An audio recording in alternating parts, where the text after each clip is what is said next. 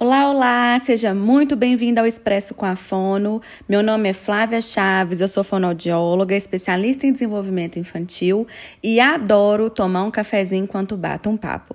Então, corre lá, pega o seu, que hoje o papo vai ser bom, hein? Seguinte, gente, vamos falar hoje de uma coisa que eu fico bem incomodada quando eu escuto. É o seguinte: meu filho só vai na fono para brincar. Olha, uma coisa eu escutar isso ali nos bastidores dos atendimentos, né, dentro da clínica, de outros profissionais. Já ouvi isso de fisioterapeuta, já ouvi isso de terapeuta ocupacional que mexe com a gente ali, né, é, entre um atendimento e outro. Mas ok, a gente aceita essa brincadeira porque eles entendem, né, de certa forma, é, o motivo, né, daquelas brincadeiras, né, daquele manejo. Então, a gente ri ali, né, acha graça um do outro, mas no final fica tudo bem porque a gente sabe que conduta terapêutica, cada um vai ter a sua, com os seus objetivos, com as suas metas. Agora, quando eu escuto isso de pais, quando eu escuto isso dos próprios pacientes, ah, eu, eu vou na fono só para brincar é, isso me incomoda. Por que, que me incomoda? Porque está faltando informação, está faltando instrução, está faltando orientação. É, fono brinca com as crianças, sim. A gente brinca muito, inclusive. Mas elas são brincadeiras diretivas. São brincadeiras com objetivos. São brincadeiras que estão é, buscando uma meta. Então a gente não pode falar que é simplesmente uma brincadeira.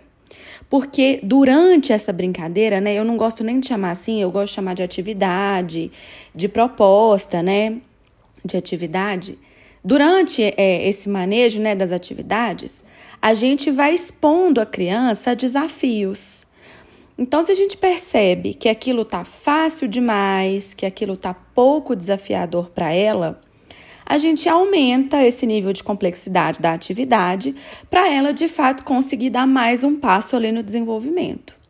E brincadeira solta não faz isso, né? A brincadeira solta, enfim, existem vários tipos de brincadeira, mas ela acontece ali num, num determinado período e aí a criança cansa e busca outra coisa. Dentro da, da terapia fonoaudiológica, isso não acontece. Então, a gente tem objetivos traçados dentro de uma sessão.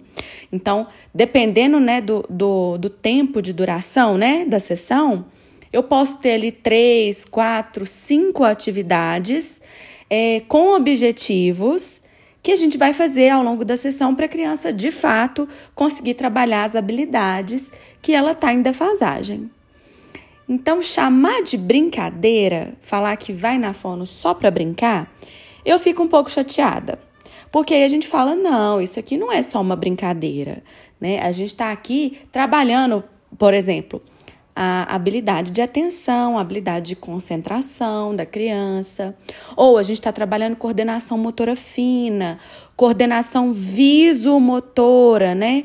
Então, assim, existem várias habilidades que a gente trabalha dentro de, de uma sessão e a gente precisa explicar isso para os responsáveis, né? Para os pais. Ó, oh, fizemos isso, o objetivo da sessão foi esse, conseguimos atingir essas metas.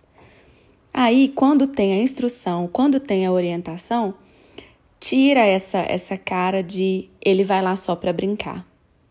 Porque a gente sabe que não é só isso, né? Então é isso que acontece. OK, gente? Vamos parar de falar que vai na fono só para brincar, porque tem muito trabalho por trás disso tem muita coisa envolvida, não é simplesmente uma brincadeira. A gente busca desenvolver, a gente busca desafiar a criança. Então não é simplesmente uma brincadeira. Ok? Estamos conversados? Se tiver ficado alguma dúvida ou se você quiser esticar esse cafezinho comigo, você me encontra no flavia.chaves lá no Instagram e pode me mandar um e-mail também, expressocomafono@gmail.com. Vai ser um prazer continuar tomando mais um pouquinho desse cafezinho com vocês. OK? Se cuidem. Um beijo até o próximo episódio.